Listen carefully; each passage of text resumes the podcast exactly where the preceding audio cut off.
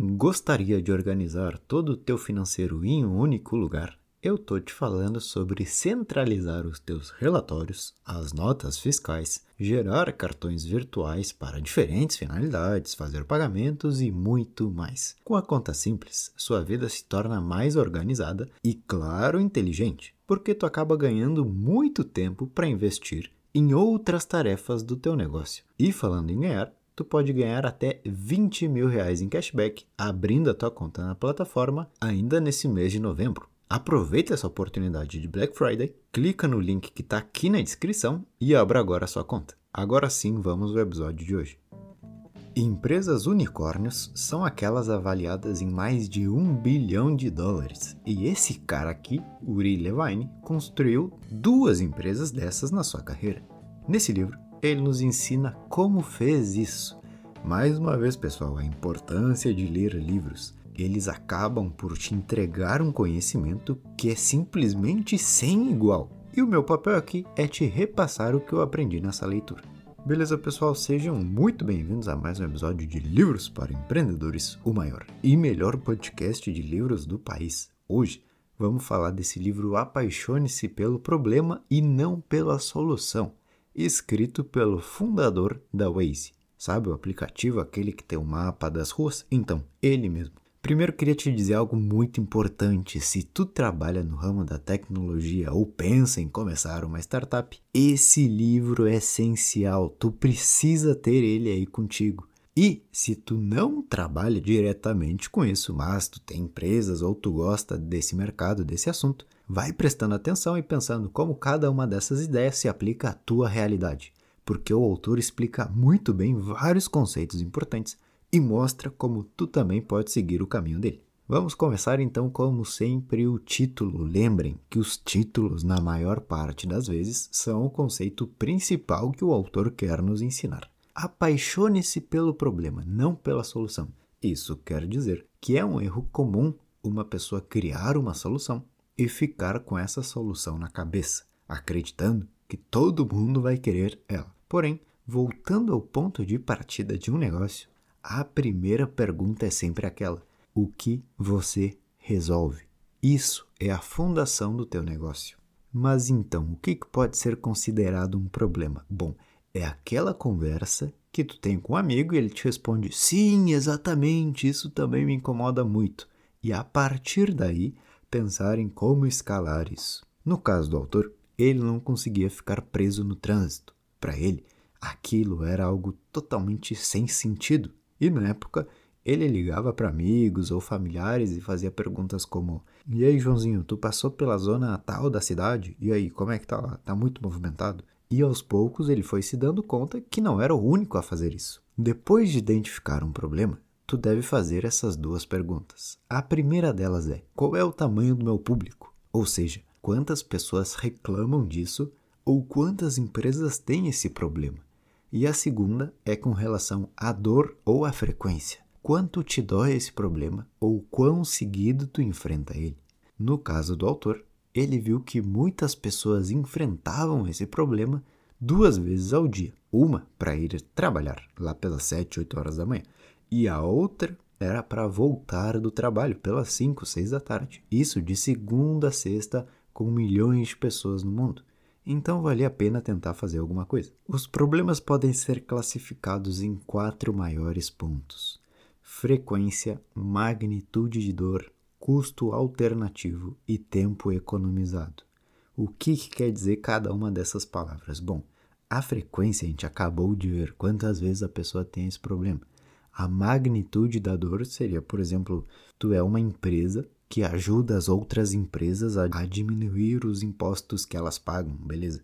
Tu está diminuindo uma dor deles porque eles querem pagar menos imposto. E se é uma empresa que ganha muito dinheiro, eles pagam muito imposto. Então essa é uma dor muito grande que tu está resolvendo. O custo alternativo seria uma solução mais barata para aquele problema. Uma plataforma de freelancers, por exemplo, eles conseguem um preço melhor. Vamos supor que eu quero fazer capinhas de celulares para marca livros para empreendedores, beleza? Qual que é o meu custo alternativo mais barato para isso? Eu vou atrás de encontrar essa solução para mim com base no preço. E o tempo economizado, claro, o nome autoexplicativo, seria, vamos supor, uma entrega de delivery programada. Se eu sei que eu vou chegar em casa às 7, eu vou programar um delivery para que ele chegue na minha casa às 7 e 5.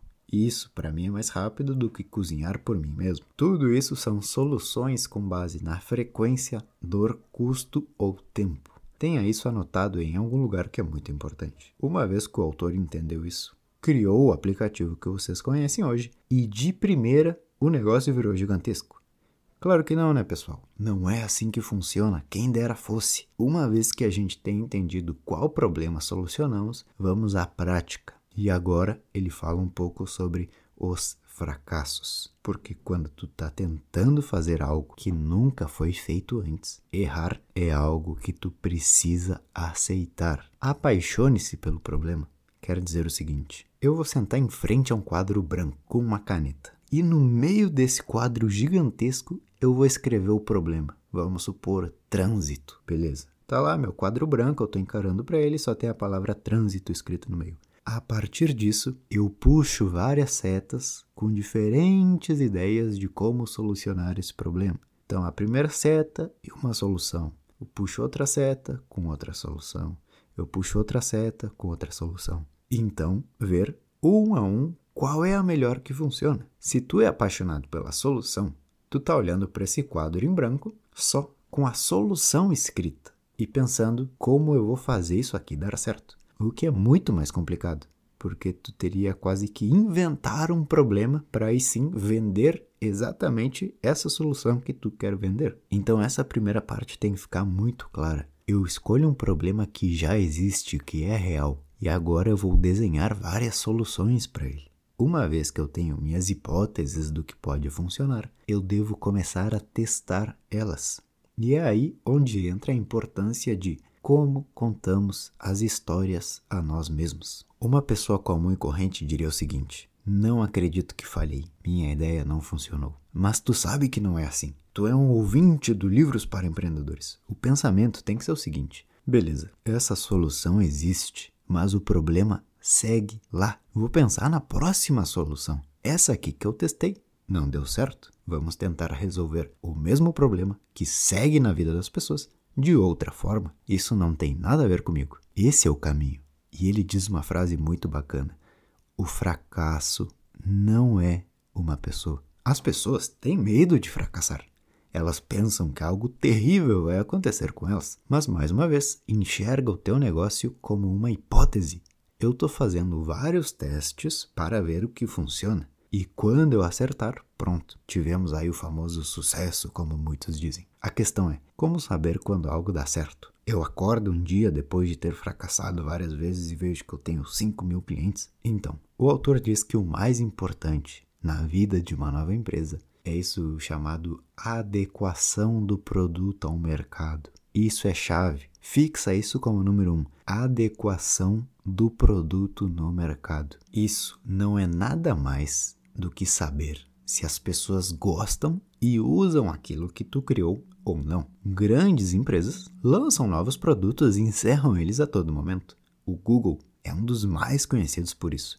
Eles criaram, vou te falar, o Google+, o Hire by Google, o Google Hangouts, Picasa, Google TV, Google Reader, Google Wave, enfim, muitos produtos são criados, mas como o público não se adequa a eles, cancelam aquilo ali pronto. Claro que para uma empresa como a deles isso não muda em nada. Mas o exemplo é para que tu entenda que o mais difícil que esse problema até os grandes enfrentam é descobrir a adequação do mercado. É conseguir entender como as pessoas vão comprar de mim, como elas vão usar meu serviço.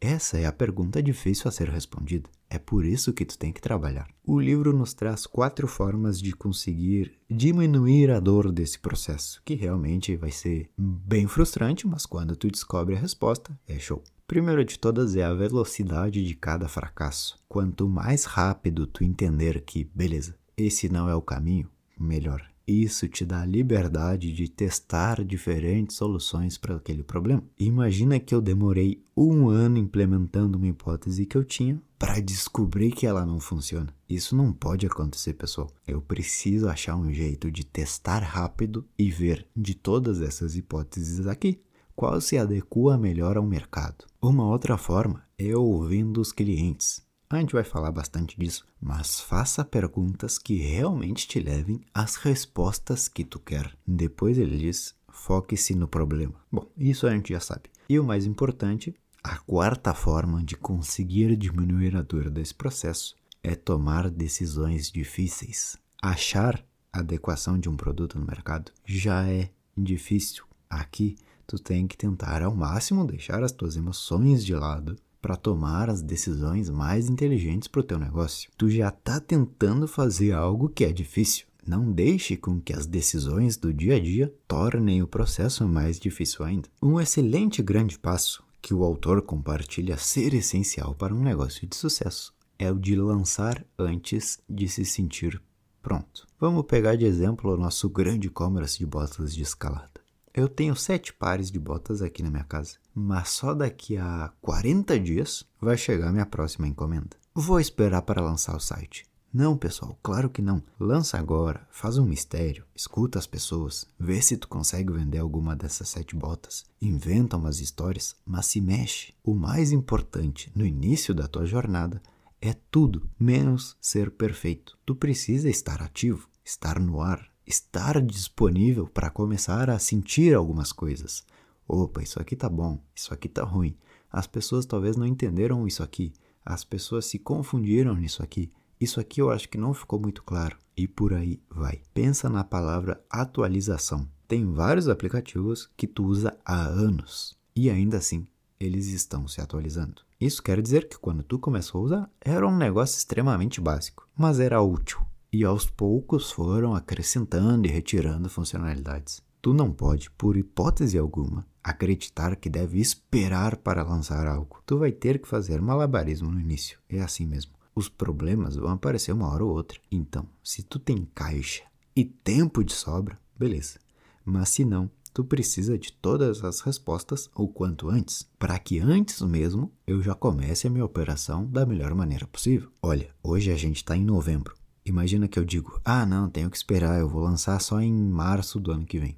E realmente eu espero ir até março do ano que vem, eu não tenho nada. Porém, se eu digo, beleza, não tô pronto, mas eu vou lançar para ver o que, que acontece. Eu vou ter dezembro, janeiro e fevereiro para estar em contato com as pessoas, perguntando, pegando informações. Ou seja, o meu negócio em março vai estar muito mais maduro do que se eu tivesse esperado março para lançar um negócio. A função dos primeiros clientes e dos primeiros usuários é te dar uma direção de para onde você deve ir e o que eles mais gostariam de fazer ali. Porque senão tu vai continuar criando e trabalhando por um negócio que tu acredita como deveria ser. Mas talvez quem vai usar aquilo, que é o cliente ou usuário, realmente ele não sente a necessidade disso que tu quer inventar. Ele sente outra necessidade. Vamos falar agora sobre a palavra disrupção. A boa notícia é que a gente pode definir ela como mudança no equilíbrio de mercado. E agora, esse novo mercado que se criou é muito maior e cheio de oportunidades. Vamos pegar de exemplo o mercado dos táxis. O Uber chegou e realmente foi uma inovação disruptiva. Porém, surgiram novas oportunidades e também novas empresas. 99, Lyft, Cabify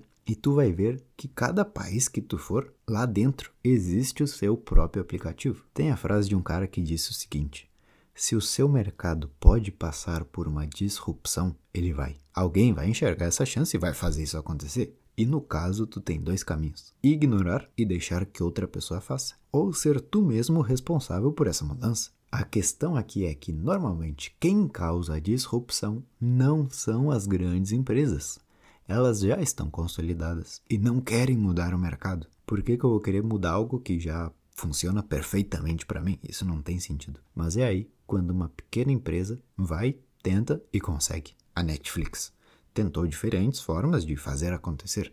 Foram até lá conversar com o pessoal da Blockbuster para mostrar que, olha aqui galera, o negócio de vocês de alugar filme bacana e tudo mais Mas é isso aqui que vai acontecer com o mercado dos filmes nos próximos anos. Escutem a gente. E o pessoal da Blackbuster falou o quê? É, sim, tá bacana, vai. Porque isso é claro, se eu já sou gigante e tô confortável, é difícil acreditar num pequeno negócio como a Netflix e que eles me digam que vão roubar minhas pessoas. Então guarda isso. Se existe a chance do seu mercado sofrer uma disrupção, ele vai. A questão é saber se tu quer entrar na onda e se sim, quando. Porque uma boa ideia também é a do timing. A gente já falou sobre isso em outros livros. A Amazon, por exemplo, não foi a primeira empresa do mundo a vender livros online. Quem realmente foi, tu sabe dessa história?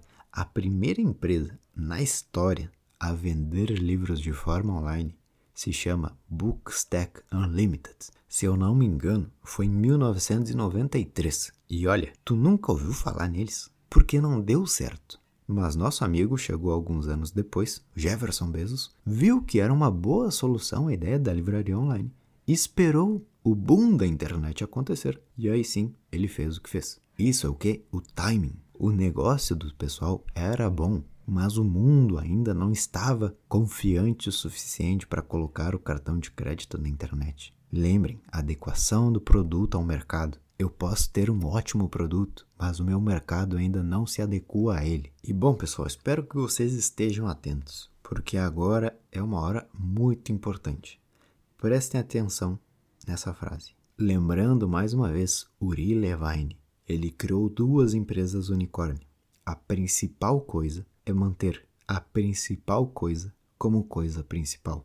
A construção de um negócio deve ser dividida por etapas e cada etapa deve ser encarada como a coisa principal. E teu papel é manter essa coisa principal como foco. Muitas perguntas vão surgir na tua cabeça. O que, que eu faço agora? Eu desenvolvo um novo produto? Eu levanto capital? Eu faço negócios com outras empresas? Eu consigo novos clientes? O que, que eu faço? E tu tem que fazer tudo. Porém, definir cada uma das etapas e que em cada etapa, aquela etapa em específico que tu estás agora nesse momento, é o teu foco. Isso aqui é o mais importante e nada mais importa. Os problemas começam quando tu está desenvolvendo um produto, mas pensando e trabalhando para o capital e marcando reuniões com novas empresas e o teu foco vai se perdendo. A principal coisa é manter a principal coisa como coisa principal. E depois que isso é resolvido, já não se torna mais principal e não precisa mais de tanto foco quanto antes. E olha que bacana, ele diz que o mesmo se aplica às pessoas. Se tu tá na etapa de entender como monetizar, a tua figura mais importante é o diretor de receitas. Se é um momento de expansão, tua pessoa mais importante é o diretor de marketing. Mas mais uma vez, ao concluir uma fase com sucesso, aquilo já não passa mais a ser a tua prioridade. E ele faz até uma analogia com as rodinhas de bicicleta, olha que bacana. Quando tu não sabe andar, tu coloca as rodinhas para aprender, mas depois que tu pega o ritmo, tu não precisa mais delas. O trabalho das rodinhas já foi feito com perfeição e me mostraram como eu devo fazer isso aqui de andar de bicicleta. Depois de que uma fase da tua empresa foi concluída, aquele cargo pode não ser mais necessário na empresa, ou então ele pode ser recolocado em outro nível de relevância. Passando por uma outra parte do livro, Agora seria mais sobre o teu modo de estruturar o negócio. Tenha essa palavra em mente. Simples. Saiba que ninguém lê nada muito longo. Ninguém quer tentar descobrir como algo funciona. Teu trabalho depois de pensar em soluções é pensar como tornar esse impacto o mais simples possível. Um bom exercício para fazer é o seguinte: pensa nas ferramentas que tu usa hoje e se elas são iguais desde o primeiro dia. Olha que bacana, eu nunca me dei conta disso. A primeira vez que tu fez uma pesquisa no Google, aposto que era uma página em branco, escrito Google e tinha um lugar para pesquisar, certo? Vai pesquisar hoje, depois de 20 anos. É a mesma coisa. O primeiro dia que tu pediu um Uber é o mesmo jeito que hoje. Netflix, Spotify, o que for, são simples. Na primeira tela tu já entende. Ah, tá aqui o que eu preciso. Isso aqui é a principal função dessa marca. Isso é a simplicidade. Isso é quando uma empresa encontra a adequação do produto ao mercado. As empresas que encontram essa adequação se mantêm grandes. E as que não, tu nem chega a conhecer. A Netflix nasceu no ano de 98, mas o Netflix que a gente usa hoje, esse isso que tu abre na TV e tu conhece, nasceu no 2008, ou seja, 10 anos depois de tentar errar, tentar errar, até que no ano de 2008 eles lançaram essa plataforma que a gente conhece hoje e pronto, deu certo, se adequou ao mercado. Claro, de vez em quando eles dão uns toques de design aqui e ali para ficar mais moderno. A Microsoft ficou cinco anos desenvolvendo computadores, até que eles se deram conta que, opa, talvez melhor a gente não seja uma fábrica de computadores, talvez melhor a gente crie sistemas. Então a grande pergunta é de que forma o meu produto se adequa ao mercado? Como eu faço o mercado comprar e consumir isso aqui que eu criei? Qual é o formato? Qual é o modelo? Essa é a grande questão. Uma vez que tu achar isso, pronto, não muda mais. O próprio Waze, tu abre o aplicativo e pum, já é o mapa. É isso que o mercado precisa. Então, para finalizar, vamos fazer uma conversa rápida sobre o que a gente viu. Primeiro ponto, lembra o título? Apaixone-se pelo problema. Lembra, tu tá sentado lá em frente a um quadro branco gigante e no meio tem escrito só esse problema, trânsito, por exemplo. E aí tu começa a puxar várias setinhas. Uma solução é essa aqui, outra solução é essa aqui, outra solução é essa aqui. E o teu trabalho é começar a testar cada uma dessas hipóteses, vendo qual se adequa melhor ao mercado. Entender o que realmente as pessoas precisam e de que forma eles precisam receber e usar isso. E beleza, pessoal, esse foi o episódio de hoje. Espero que tenham gostado e nos vemos em uma próxima de Livros para Empreendedores. Valeu!